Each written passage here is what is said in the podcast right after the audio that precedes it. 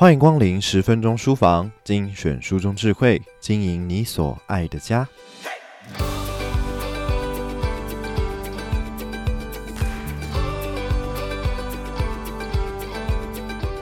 什么是学校没有教，却是攸关幸福人生的关键呢？身为全国优良教师的谢志谋，人称小谋老师的他，是台湾户外体验与领导教育的第一把交椅。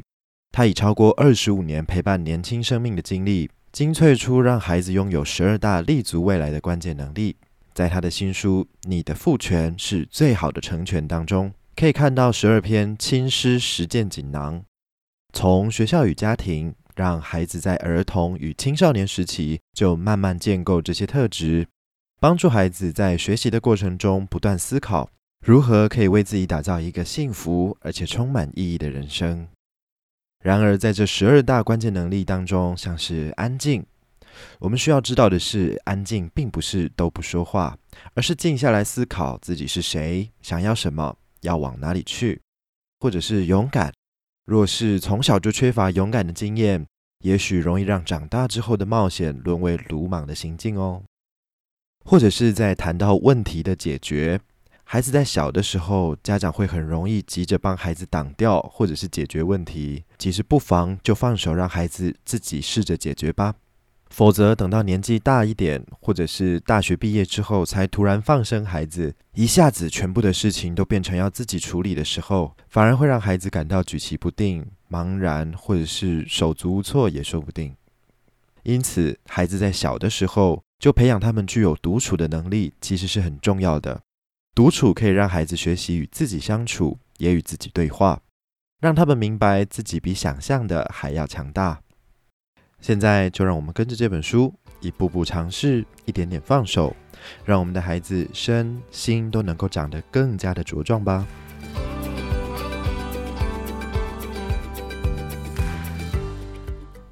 小萌老师在家暴的家庭当中长大，不得已只好躲进山里。让群山成为他的避风港。山林当中没有其他的人，不需要伪装，也不用讨好谁，因此很早就习惯倾听自己内心的声音。小萌老师在体验教育与冒险的治疗课程当中，特别开设了一门独处课。他会选在蚊虫比较少的寒假，带孩子们上山，在大自然里安静地与自己相处。上山后，老师和助教确定孩子们都会搭帐篷，都懂得如何保暖、安排粮食和紧急求助撤退以后，就会回到老师驻扎的基地，距离孩子们的帐篷大概是一个半小时的路程，让孩子们独自留在山林之间。此外，每个孩子的帐篷都还相距三百公尺，而自己移动的范围不能够超过十公尺。从星期一早上八点到星期四中午。十二个孩子在只有行动干粮、水、一盏头灯、保暖衣物、睡垫、睡袋和外帐的情况之下，独处超过七十二个小时。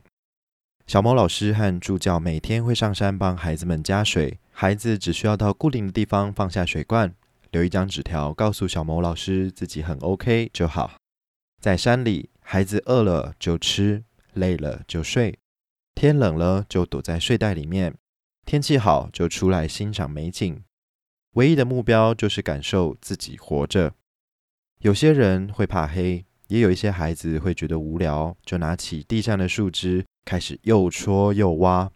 但是一定会有安静的时候，那就是生命被调整和洗涤的时候。这是一堂七十二个小时的独处课，让孩子找回与自己相处的能力。独处课程结束的时候，孩子们的脸是亮的。神情是清澈的，他们都为自己的生命改变而感到感动。从陌生、害怕到与大自然共处，原来他们比自己想的更加的强壮，更具有适应和改变的能力，可以靠着自己走出一条新的道路。这个经历给他们非常大的信心，让孩子们看见了深藏在自己内心里的庞大力量。当孩子终于有机会与最真实的自我相处的时候，过往的那些创伤，或者是美好的记忆，都会纷纷涌现。这些事情使我们成为现在的自己，当然，同时也影响着我们的未来。那些在吵杂的世界当中难以听见的声音，我以后想做些什么？以后想要成为什么样的人呢？也许都可以在独处中找到答案哦。其实换个角度想想，早自习、放学前，也许都是最佳的独处课。独处这门课需要有很多的准备，不是只是随便把孩子丢到野外好几个小时就是独处课。老师们需要经过专业的训练，孩子们也要在心理和实际操作上面有所准备。这包含孩子要会自己搭帐篷，明白可能的威胁和求救的方法。老师也要对独处的环境有足够的了解和掌握才可以。其他学科的老师不一定有这样的能力，也很难规划这样的环境。然而，在学校的场域教导孩子独处和安静，仍然是有可能的。这样的练习可以从幼儿园就开始，让孩子选一本自己想读的书，规划自己想做的事情。越大的孩子，独处的练习就越重要。早自习和放学前半小时都是很适合练习独处的时机。只可惜，多数的学校会把这两个时间拿来写考卷和赶进度。学校不妨改变一下。运用这段时间鼓励孩子们读想读的书，或者是可以整理一下，记录一天发生的事情，有助于丰富孩子们的学习历程，绝对不会浪费。另外，在家庭里面，父母则是可以用引导式的对话来创造家庭内的反思课。父母可能没有办法带孩子到山上独处，但是仍可以在日常生活中进行类似的练习。如果是两三岁的孩子，父母可以借用引导式的对话，帮助孩子练习停下手边的事物，让他们反思生活中发生的事情。嗯，比方说，一个画着乡间的房子和老人的图画，可能很容易就被我们忽略了。但是这个时候，你可以很有耐心的来询问：你在想些什么呢？你想做的是什么呢？诶，这幅图画是什么呢？也许从孩子的口中，我们会发现孩子那些没有说出口的感受，像是爸妈可能因为工作忙碌的关系，很少有时间能够陪伴孩子，但是在乡下与阿嬷相处的时光，却满足了孩子那份想要被疼爱、被关心的期待。当孩子再长大一点，可以鼓励他们安排自己独处的时间，听音乐或是画画都可以，引导他们从中感受自己的想要和不想要。也适时了解孩子的期待和渴望，请记得不要太过心急地打断孩子，在忙碌的生活中留一点空白的时段，反而会强化孩子与真实世界交流的能力哦。我们总是担心孩子没有能力为自己规划未来，所以总是希望可以事先能够都安排妥当，希望能够帮孩子铺路，或者是事先为孩子画好人生蓝图的轮廓。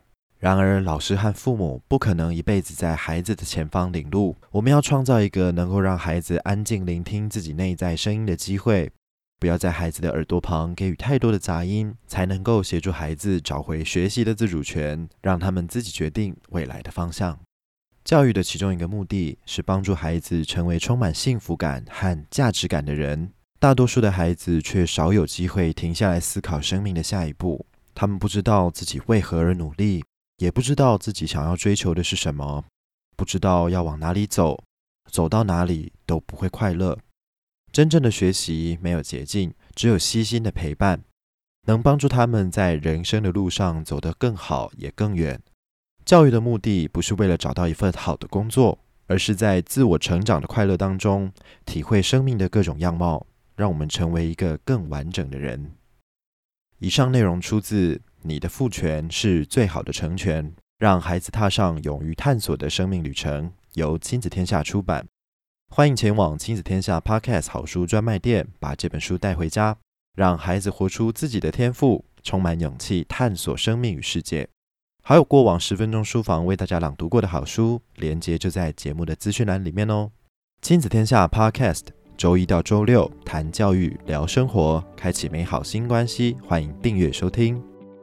Apple Podcast 和 Spotify 给我们五星赞一下，也欢迎在许愿池留言回馈哦。我是说书人文贤，我们下次见。疫情以来，孩子长时间居家上网课，你担心孩子的学习力滑落吗？亲子天下 Shopping 隆重推出暑假不滑落，在家安心学的妙方，让爸妈不焦虑、不崩溃，人人都能按表操课。为孩子安排一个充满有趣的暑假，更多内容请上网搜寻“暑假不滑落”，在家安心学。